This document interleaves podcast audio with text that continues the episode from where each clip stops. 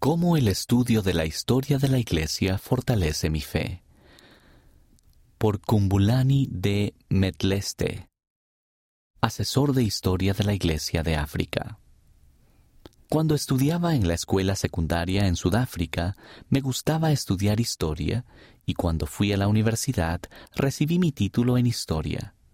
Como alumno de seminario y después de instituto, disfruté todos los cursos, pero particularmente el de doctrina y convenios, porque me dio a conocer la historia de la Iglesia. En el transcurso de los años he disfrutado leer libros sobre la historia de la Iglesia, incluso aquellos que tratan temas difíciles de nuestra historia. Conforme sigo aprendiendo la historia de la Iglesia de diversas fuentes, mi fe se fortalece. Estas son tres maneras en que eso sucede. La historia de la Iglesia me brinda perspectiva especialmente en cuanto a las prácticas del pasado, entre ellas las restricciones del sacerdocio y las bendiciones del templo. La primera vez que me enteré que hubo una época en la que a los hombres de raza negra se les impedía poseer el sacerdocio, mi fe se debilitó. ¿Cómo pudo la Iglesia, a la que yo amaba, negar el sacerdocio a los de raza negra? Algunas personas intentaron mostrarme explicaciones que afirmaban que estaban basadas en la doctrina o en las escrituras, pero fueron confusas y muy inquietantes.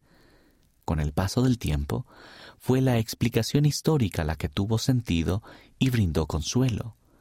Por ejemplo, la introducción histórica de la Declaración Oficial 2 explica que José Smith sí ordenó a algunos hombres de raza negra, pero que los líderes de la Iglesia dejaron de conferir el sacerdocio a los de raza negra a principios de la historia de la Iglesia, tras lo cual hace esta declaración importante.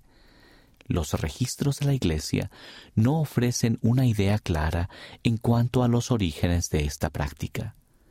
Los ensayos de temas del Evangelio y otros manuales de la Iglesia proporcionan más detalles y contexto histórico adicional. Esas explicaciones históricas me conmovieron y fortalecieron mi fe. La historia de la Iglesia me ayuda a apreciar a quienes nos han precedido.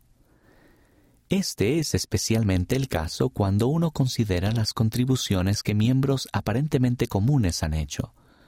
Por ejemplo, la construcción de las primeras capillas en Sudáfrica, Zimbabue y Zambia en las décadas de 1950 y 1960 fue posible por las contribuciones de los miembros. Recibir las ordenanzas del templo requirió un sacrificio incluso mayor. Con el conocimiento de que tomaría décadas antes de que pudieran tener templos en África, muchos miembros vendieron todas sus pertenencias, incluso sus casas, a fin de contar con el dinero para viajar al templo y participar en esas ordenanzas sagradas. La iglesia en el continente africano se edificó sobre la fe de esos primeros miembros que tenían poco y que sacrificaron mucho. Cuando leo sus registros, mi fe se fortalece y mi disposición a sacrificarme aumenta. La historia de la Iglesia me alienta a ser mejor en llevar mis registros. Los líderes de la Iglesia nos han alentado a llevar un diario. ¿Por qué? Porque la historia de la Iglesia es un registro de la manera de vivir, la fe y las obras de sus miembros.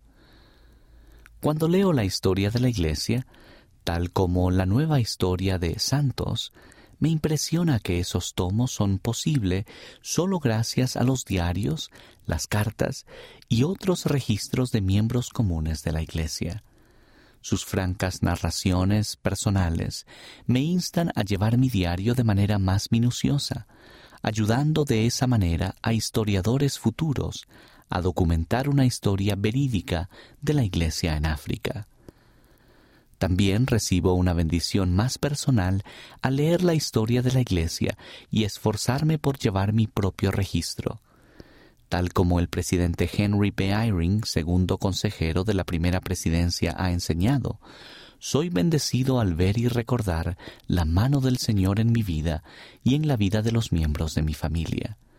Ese recuerdo fortalece mi testimonio y aumenta mi capacidad para afrontar los desafíos de la vida. Cuando llevo mi propio registro y pienso en los registros detallados de otros miembros de la Iglesia, comienzo a percibir el gran plan del Señor a medida que restaura su Iglesia y reino en los últimos días. Estas y muchas otras lecciones que he aprendido al estudiar la historia de la Iglesia han contribuido grandemente a mi desarrollo espiritual y también me han dado el valor de defender mi fe, porque entiendo por qué hacemos lo que hacemos. El ser consciente del contexto histórico de muchas de nuestras prácticas y creencias me ha convertido en un mejor maestro y un mejor discípulo.